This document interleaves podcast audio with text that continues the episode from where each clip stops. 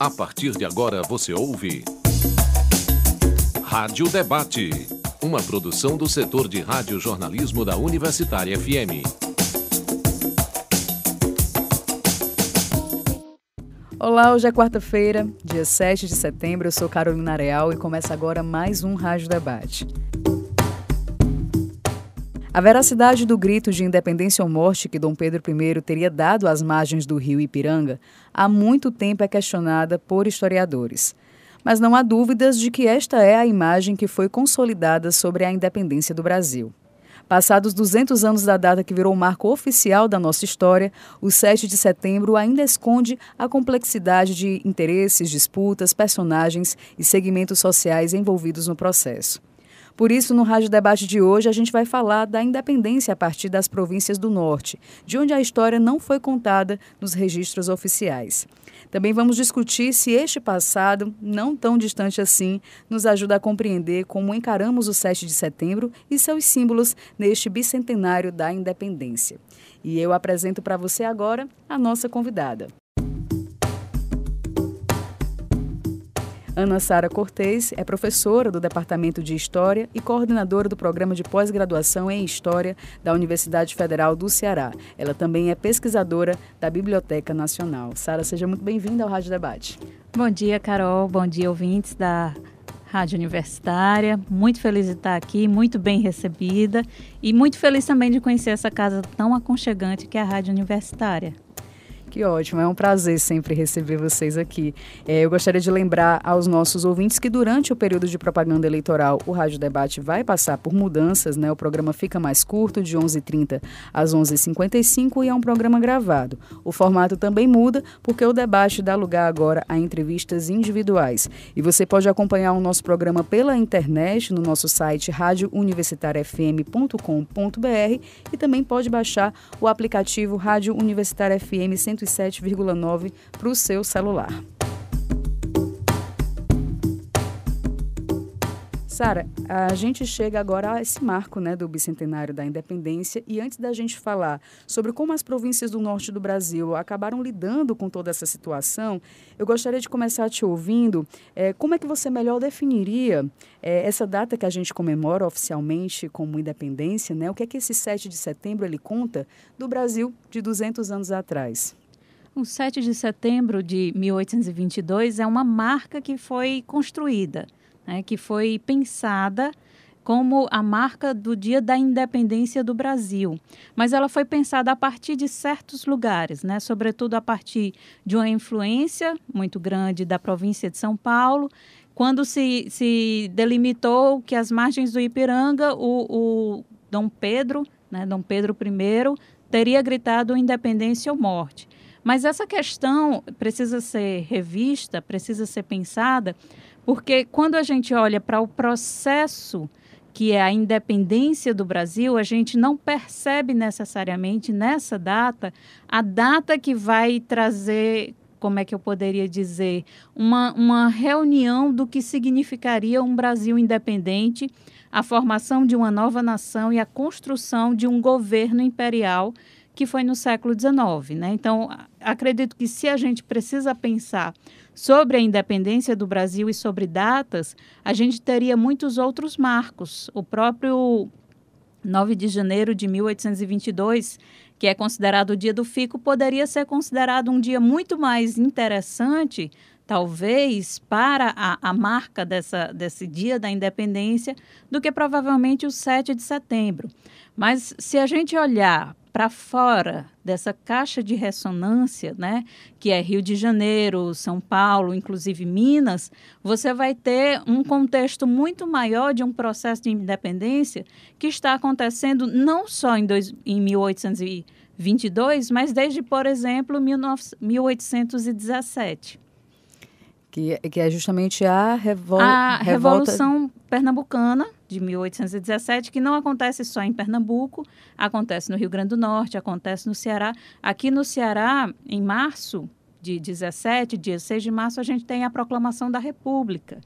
E isso assusta. Assusta porque você tem um projeto de governo e de poder sendo estabelecido no Rio de Janeiro, com a corte imperial, é, ali, ali a, a, o rei Dom João VI, né, ali é, já já estruturado, mas você tem uma insatisfação do restante das províncias, sobretudo dessas províncias do norte, onde a capital estava, que estão insatisfeitas porque não tem uma relação direta com esse governo e também pela distância, né? Você tem uma distância muito grande e as notícias elas não chegam na primeira semana, no primeiro mês, talvez nem no primeiro ano das mudanças que estão acontecendo no governo imperial.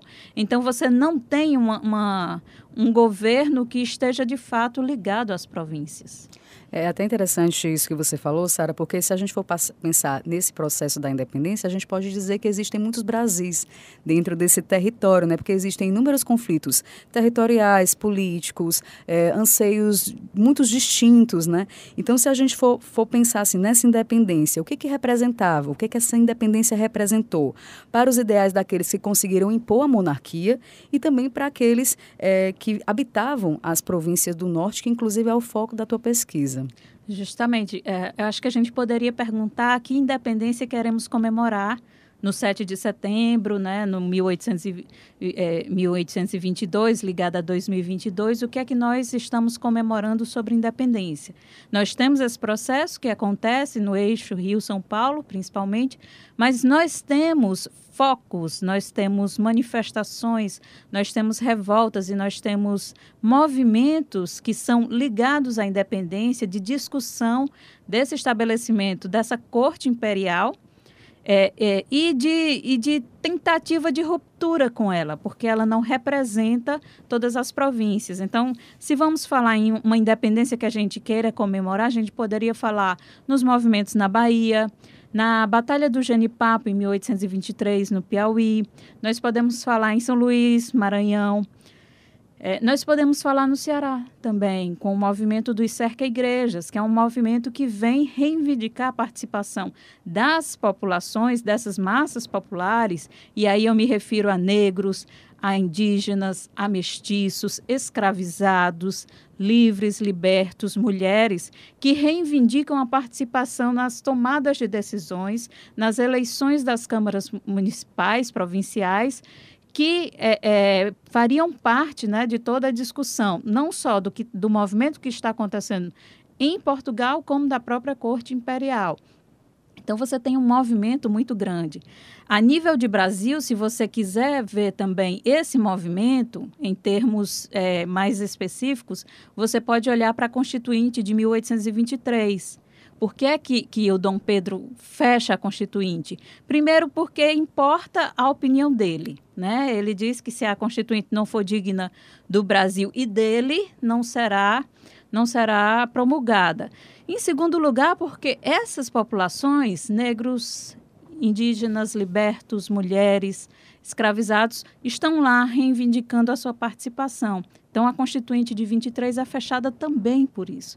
Você tem um movimento muito grande que está acontecendo e que você pode ver, por exemplo, nos jornais, nas atas das câmaras municipais, onde esse, essa população está reivindicando a participação num processo que ela faz parte, muito embora se queira tirar a sua participação. Você falou agora sobre esse movimento né, dos cerca igrejas que acontecia aqui nessa região do Cariri, que não é bem o Cariri que a gente conhece hoje, né? Eu queria até que você explicasse para os nossos ouvintes, mas eu vou aproveitar e emendar uma outra pergunta, que é essa questão também, você falou da, da participação popular, né? Eles reivindicavam, muitos desses movimentos, mais participação nesse processo. Realmente esse era o, o a, digamos assim, a principal questão que desencadeou essas, essas revoltas ou tiveram também outros interesses, outras reivindicações? Sim, é, certamente marcado por outros interesses, inclusive que tocam a própria independência como uma questão econômica. Né? Então, eu posso falar tudo isso em conjunto. Esse movimento dos cerca-igrejas ele acontece em 1821, em 5 de agosto de 1821, quando as juntas governativas estão reunidas na paróquia da Vila de Crato, a principal vila dessa região que hoje a gente chama de região do Cariri. Ela era comarca, né? ela era uma parte importante administrativa e judicialmente falando para o Ceará. E quando essas juntas estão reunidas nesse dia, É, um historiador, o João Brígido, ele escreve que se ouviu um grito de terror pela cidade. Eram os cabras que desciam dos sítios e pés de serra para aterrorizar a votação das juntas governativas. Né?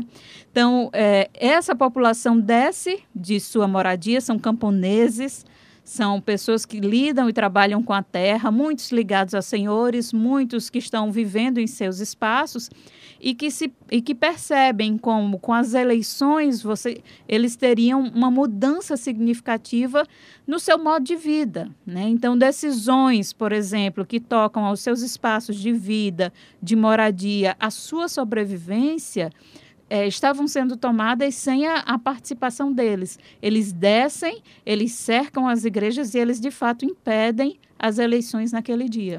E isso, se a gente parar para pensar, é uma, é uma questão que está dentro da perspectiva da própria, do próprio desenho econômico da, do que a gente entende pela independência.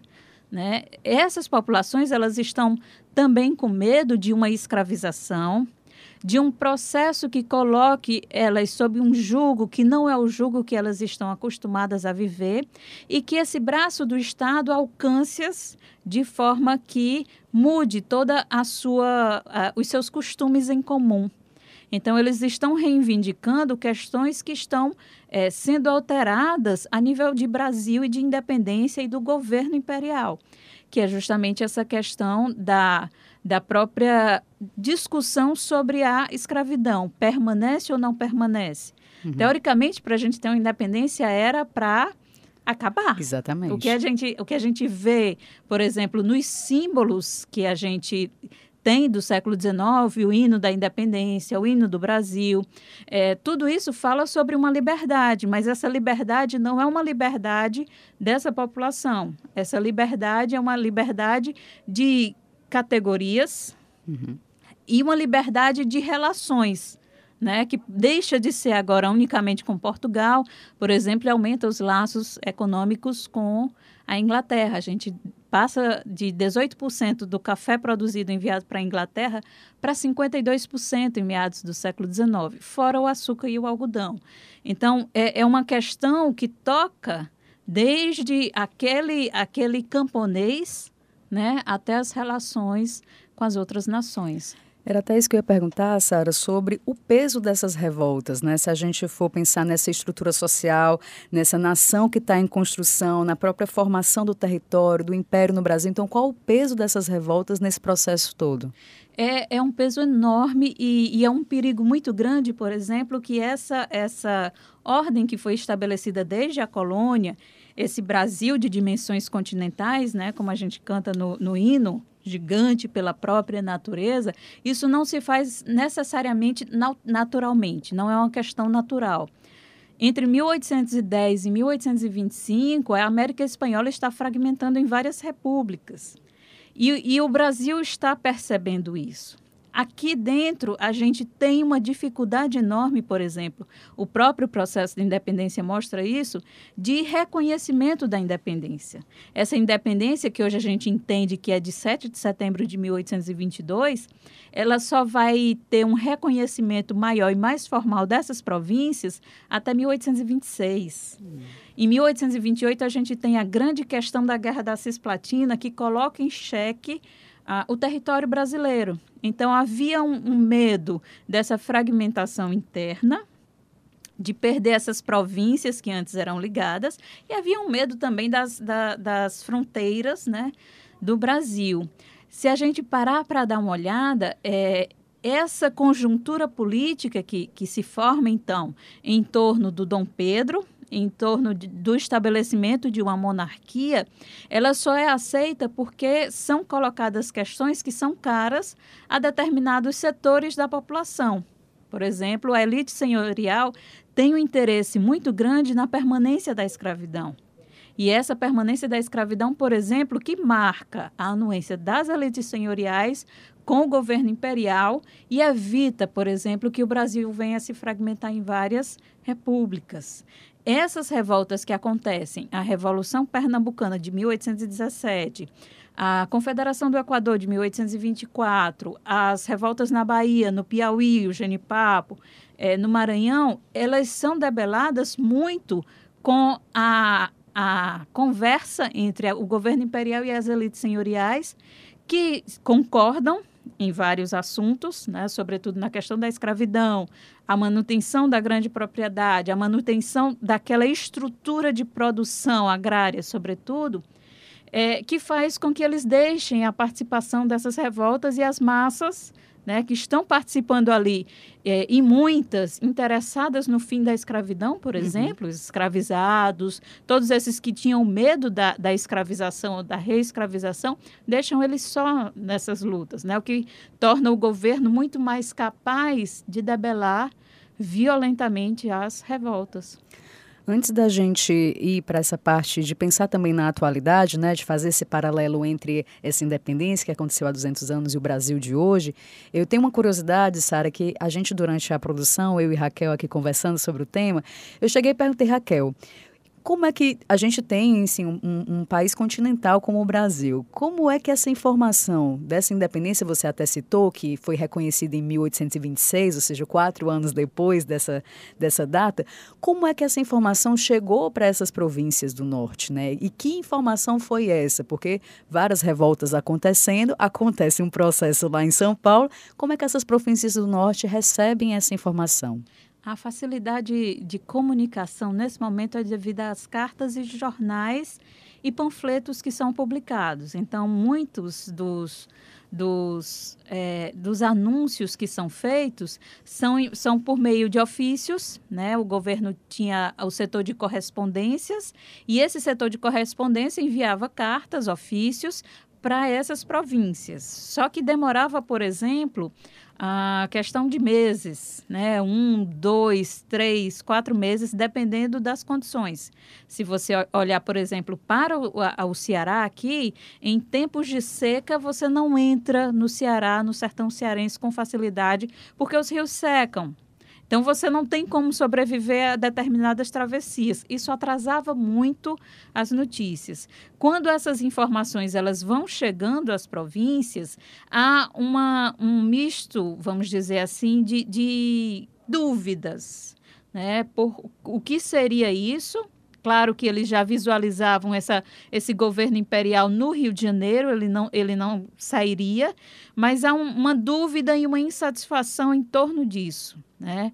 É, eu não vou saber te dizer especificamente quanto tempo isso demora, mas só para visualizar, é, 50 anos depois, a lei do ventre livre, ela chega a notícia lá na, na, na Vila de Crato com dois meses de atraso, né? Então, uhum. é, é, setembro, é, quando ela é promulgada, e ela só chega dois meses depois, ela só chega no final de novembro, já quase início de dezembro. Então, você tem aí um tempo até essas notícias chegarem. Quando essas notícias chegam, a insatisfação aumenta porque há uma dúvida sobre o que será essa, esse governo imperial que se quer formar. E as, as províncias elas relutam mesmo, sobretudo o que a gente chama das províncias do norte, hoje Nordeste e Norte, elas relutam em dar essa anuência porque elas não se veem né, representadas naquela figura do governo imperial. E tudo isso que a gente está conversando, eu imagino que o ouvinte também tem muitas histórias que os ouvintes provavelmente não conhecem, né? É interessante como a gente acaba focando a independência nos símbolos, né? A gente vai chegar nessa parte também, Sara. Mas se a gente for parar para pensar que o presente é fruto desse passado, como é que é, a independência, esse 7 de setembro, acaba reverberando no Brasil de hoje, né? Que resquícios a gente ainda traz, por exemplo, também dessas revoltas que aconteceram nas províncias do norte? É, a primeira coisa, eu fico feliz com um programa como esse, né? Que procura escutar também essas outras independências e que não sacraliza, por exemplo, o 7 de setembro, o, a, as margens do Ipiranga, o grito, como sendo o grande evento da independência. Nós temos hoje uma, uma, uma necessidade de que isso seja discutido, de que nós conheçamos a, a, a, esses aspectos da nossa história que nem sempre são falados, nem sempre são discutidos, e temos a necessidade também de que possamos entender, por exemplo, como esse processo que começou em 1822 tenha reverberações tão fortes hoje. Né? Como é que nós construímos essa ideia de patriotismo que nós temos hoje no Brasil, que, que é definido, por exemplo, pelo uso ou não de, da, da camisa, né, do Brasil. É, em geral, a gente usava na época de Copa do Mundo, né? agora está sendo muito mais usado. É, ou então a gente define que um grupo pode usar e o outro grupo não pode usar. Ou aquela camisa, por exemplo, ela define um grupo específico e se você usar, você está se declarando daquele grupo específico. E isso é muito complicado. Né? O, a, a, os símbolos que são construídos, as figuras que são construídas, elas são construídas por um um interesse específico, mas elas terminam que marcam o que hoje nós temos da figura do Brasil. Se nós queremos ou precisamos mudar, isso é preciso ser discutido, mas com todos. Né? E não definindo que isso é símbolo do patriotismo, usar a camisa, quanto outros atos, por exemplo, não são. Isso é preciso, é, é, é, preciso discussão, mas é preciso participação da, da população. A gente ainda tem hoje uma grande questão que a gente pensa que são alguns que, que podem discutir essas questões, enquanto, por exemplo, as massas populares elas continuam alijadas dessas decisões, dessas, dessas mudanças. A gente já vai chegando ao final, Sara, do nosso programa, e é sobre essa história e esses símbolos que eu queria te perguntar. Você consegue identificar que o brasileiro se tem conexão, se reconhece nessa história, nesses símbolos, né? O que também essa comemoração do bicentenário é, fala sobre esse processo, né? A gente tem a vinda do coração para o Brasil, a gente tem algumas comemorações. Então, eu queria essa tua análise final sobre a conexão dos brasileiros com a data, os símbolos e também com as comemorações do bicentenário. É, essa questão mesmo do coração me assustou, assim, e assustou várias pessoas. É, muitas pessoas, por exemplo, sequer sabiam que havia guarda do coração e de outros órgãos, né, do Pedro I, e outras nem sequer sabiam que o corpo dele está aqui desde a comemoração dos 150 anos da independência, né? Então, nós temos aí uma, uma desconexão vamos dizer assim, nessa construção de uma história que foi feita para ser lembrada a partir de cima, muitas vezes, onde você tem essas, esses símbolos que são colocados, o corpo do Dom Pedro I lá em São Paulo, agora o coração visitando o Brasil, e o entendimento mesmo dessa população de, do que é do que é a, a ser brasileiro. Né? Se a gente pensar em 1822, a grande, a grande fala do governo imperial era que o Brasil ia ser independente para ser civilizado, para fazer parte do rol das nações civilizadas, que eram a, as nações europeias, que a gente inaugurava uma cidadania quando a Constituição de 1824 negava essa cidadania para boa parte da população. Então, aqueles escravizados que nasceram no Brasil não podiam ser chamados de brasileiros porque eram escravizados. E aqueles livres pobres não podiam participar dessa cidadania porque não tinham é, o dinheiro suficiente para participar dela, né? não tinha as, pro, as propriedades, as posses suficientes para participar dela. É, talvez isso hoje ainda reverbere muito no Brasil. Não só em, em olhar para o coração de Dom Pedro e talvez não entender que processo é esse, e não entender que a, a, é, o que é preciso, que a independência é muito mais do que o Dom Pedro I. Né? Nós temos uma questão importante que acontece no Rio de Janeiro, as decisões que são feitas entre o Dom João VI e o Pedro I, decisões que são feitas por eles, né, sem a participação dos outros, a, a permanência dessa corte é, português aqui, porque o Pedro I é português, mas é, é, fora disso, nós não temos ainda o próprio conhecimento de um processo onde é, as massas populares lutaram né? E, uhum. e, tentaram estabelecer, e muitas vezes conseguiram estabelecer, é, com que se, suas tradições, seus costumes em comum não fossem dilacerados por um novo é, trato de poder que muitas vezes é, é, os alcançava tão de perto, como os senhores é, das propriedades do seu lado, que, que os tirava das terras né, e os impossibilitava, por exemplo, de trabalhar livremente, os escravizava. Sara, eu gostaria muito de agradecer pela tua participação aqui no Rádio Debate. Eu acredito que informações assim riquíssimas que a gente infelizmente não tem muitas vezes em sala de aula, naquele cotidiano, no ensino realmente regulamentar assim escolar. Então agradeço muito.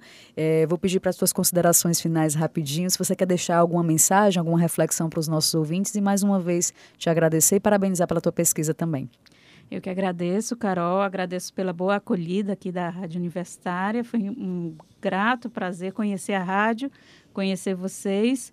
E eu acho que a, o, a, o aviso que fica é o da reflexão. Precisamos refletir sobre, precisamos pensar sobre, olhar para o coração do Dom Pedro I e pensar sobre o que se está colocando ali, o que se espera daquilo ali e o que se tem mais além daquilo ali. Precisamos ler, precisamos ler mais precisamos conhecer mais sobre a história do Brasil né? É, e sobre as independências do Brasil. No plural, que é importante. No plural. Então, no programa de hoje, a gente discutiu a história da independência do Brasil, contada pelas províncias do Norte. A gente teve a participação da professora Ana Sara Cortez. Eu sou Carolina Real, o Rádio Debate fica por aqui. Lembrando que esse programa vai estar disponível logo mais nos aplicativos de podcast. É só procurar por Rádio Debate no Spotify, Deezer e outros tocadores. E esse programa teve produção de Raquel Dantas. Até mais. A Universitária FM apresentou. Rádio Debate. Programa do setor de radiojornalismo. Produção Raquel Dantas. Coordenação Lúcia Helena Pierre. Apoio Cultural Adufse Sindicato. Realização Rádio Universitária FM. Fundação Cearense de Pesquisa e Cultura.